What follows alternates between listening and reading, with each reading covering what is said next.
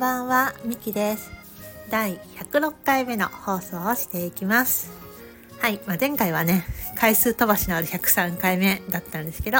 今回それで戻って106回目になります。はい、まあ最近ね、なんかラジオを収録するのがちょっとワクワクするんだけど、10分じゃ物足りないって感じもね、ちょっと出てきている最近です。はい。なんかまあやっぱ平日仕事をして、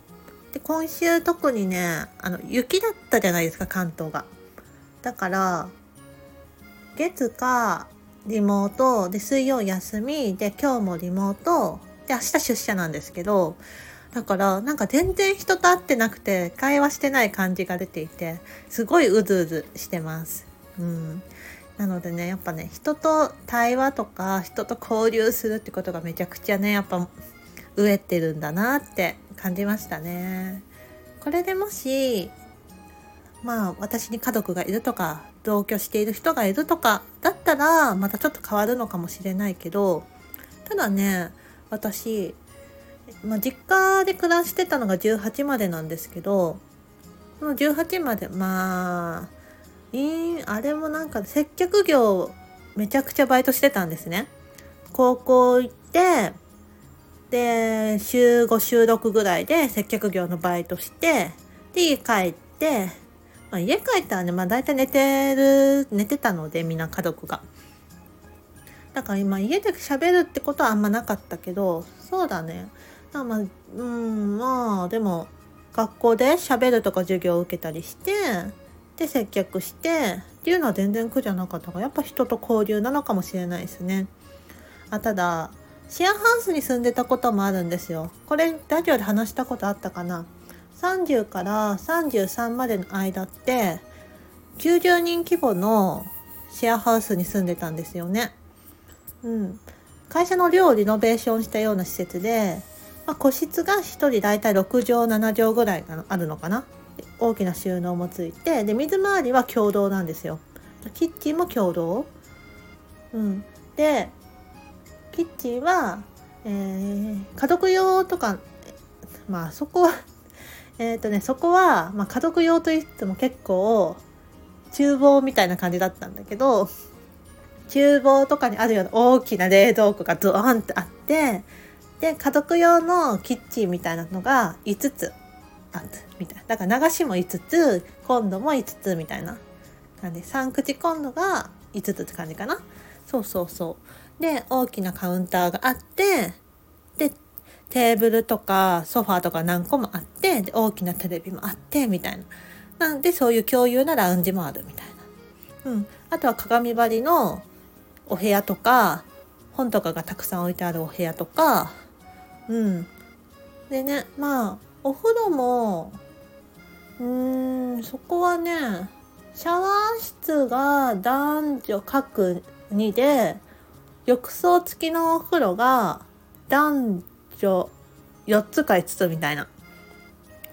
感じでしたね。洗濯機もね、各階に4つとか5つとか5つとかあったのかな？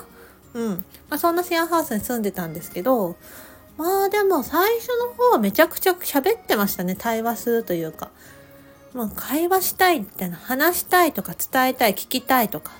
でもね、今思うとそれも情報収集をしたいっていうのもめちゃくちゃ強かったかもしれないけど、うん、交流、仕事して喋って、で家帰って喋ってみたいな、そんなのはね、全然苦じゃないんだなって思いますね。はい。まあそんな中でやっぱり思ったことなんだけど、うん、交流ね、まあ人との対話とか、人のことを伝えるとか、中でやっぱり自分が頼られてた役割って話を聞くっていうか相談に乗るだったんですよ。うん。でその時に、まあ、ただただ聞いてほしいってだけの人もいた。うん。なでしょう。まあ、例えば私が木でもいいみたいな。なんか何も喋んない植物でもいいみたいな。ただただ受け止めてほしいみたいな。うん。そういう方もいたけど、でも、私だから聞いてほしいって人もいてでそういう時に私は何で求められてたのかなって今ちょっと深掘ってみたんだけど私はやっぱり自分の意見は欲しがったら伝えるしうん。何て言うかな受けとその方のことを受け止める。で自分の考えとか意見も伝えるでもその方が何を望んでいるかっていうのもすごく大切にするし本当の願いみたいなところもやっぱ気になるからそこはこう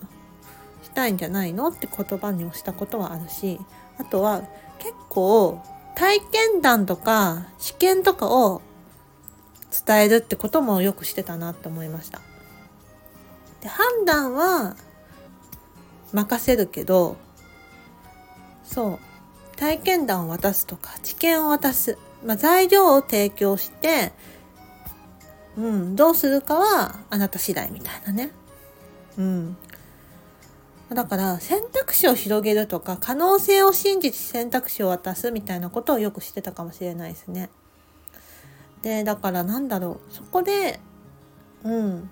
その後って、まあ、報告に来る方もいれば報告来ない方もいるんですけどなんかそこがめちゃくちゃありがたかったみたいなんですよ。話聞いてくれてありがとうございましたとは言うけどその体験談とか知見ってやっぱり視野が広がるというか可能性が広がる選択肢が広がるみたいなのでそこを提供してもらえるのがめちゃくちゃ嬉しいと。うん、そうだからなんかまあスタンスとして、まあ、ジャッジしないっていうところはあれどもともとねなんか別に公平でいたいなって思うしジャッジしてもどうでもいいなって思っちゃう節があるんですよ。なんだろう別に私その人がどうジャッジしたからってなんだろうその人のことを私がジャッジしても私の人生に影響があるわけではないじゃないですか大きくはね。うん、それが恋人とか親友とかがなんかすごいなんかいろんな人生の岐路に立ってて私もその選択肢によって変わるっていうのは別だけど基本はその方の人生だし私が何か影響出るってわけでもないからそうジャッジはしなかったんですよね。であとまあこういう考えもあるよ。こういう可能性もあるよ。でこんな体験を私はしたけどこんな考えだから私はこんな考えだよみたいな載せるみたいなことをよくしてるなと思いました。うん、結構体験談もねその情報を与える情報を提供する。うん。でそれを結構体現してうん。自分体感覚で受けたものを伝えるってことは、まあ、得意な分野なんだろうなって思うしだから公平かつジャッジしないかつ提供する情報。そんなところって私の強みなのかもしれないなって最近思いましたね。だから相談をねしたいっていうか話を聞いてもらいたいとかそういうことがあるのかもしれないなって思いました。だからなんかコンサルティングしてほしいとかそんな感じで来るわけではないなっていう感じかな。うん。なんかこんなことがあったんだよね。ってただただ聞いてほしい人もいるいるけども基本は何だろう？うん。まず受け止めてほしいって人が多かったのかな。うん。ただなんかそこで私自身をが与えられてるんじゃないのかな。こんな可能性もあるんだとかなんか自信になったりとか。何なんだろうね。だから何を受け取ってくれてるのかっていうのをちょっと聞いてみたいなって思いましたね。ただよく言われるので言うとまあやる気とかも出るしなんか落ち着いたって言われるかな。これでいいんだと思えたとか。うん。なんか面白いよね。なんか自分自身はこうやって結構熱く語ってしまってる自分自身私自身は熱く語ってると思うけどでもなんかそれによって安心できたりとか自分の自信になったりとか自分自身が落ち着くっていうことを言われてきているから私が熱量を持って話しても与えられるまあやなんか違うものなんだろうね。そういう温かさみたいのをね提供できるんだろうね。なんか面白いなそれも。うん。だからうん、これをもっともっともっとしていくっていうことで言うとこういうスタンド FM で伝えるってこともそうだし何かの発信で伝えるってこともそうだし、まあ、文章苦手やなって思ってたけど、まあ、ノートとかね結構あれだけ見てもらえてたし、うん、めっちゃ時間はかかるんだけど。こうやって喋ったものをね文字起こしするとかも今はできるしうん。ね、インスタの投稿とか読みやすいとか見やすいとか勇気もらうとかいろんな声をもらってたんですよ。ただただそう。だから私は構成とか考えとか思いとか伝えるのは得意なんだろうな。だそれを形に残すっていうか形に落とすそこがめちゃくちゃ時間かかってしまうからそこを分離するそこを誰かに任すとか何かテンプレートを作っちゃうとかなんかそういったことをしてしまえばもっともっと得意なことを回していって何かもっともっと形になってもっともっと大きなものが価値提供というかできていくんじゃないかなって感じ始めましたね。そこはやっぱなんだろうやってて楽しいし自分の思い伝えたいとかこれは話誰か必要な人に届いたらいいなっていう熱量もあるしそうそうだねなんかだから伝える？表現するってことをどんな意図を持ってやるかっていうのを今改めて考え始めているなって思いましたね。基本喋ることに NG ってないんですよ。まあ、過去の恋愛も言えるし親のことも言えるし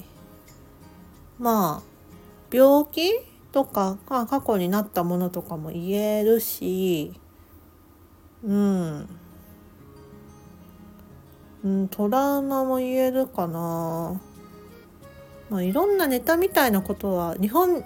ほぼ日本から出てないほぼねなんか人生ネタみたいに楽しく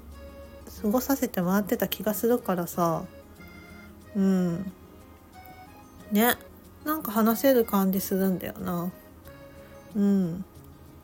そうだね。ああ雪道運転で3回事故ってますね車そういえばね。しかも あれですね。完全当てられです全部。うん面白いよね。その話とかも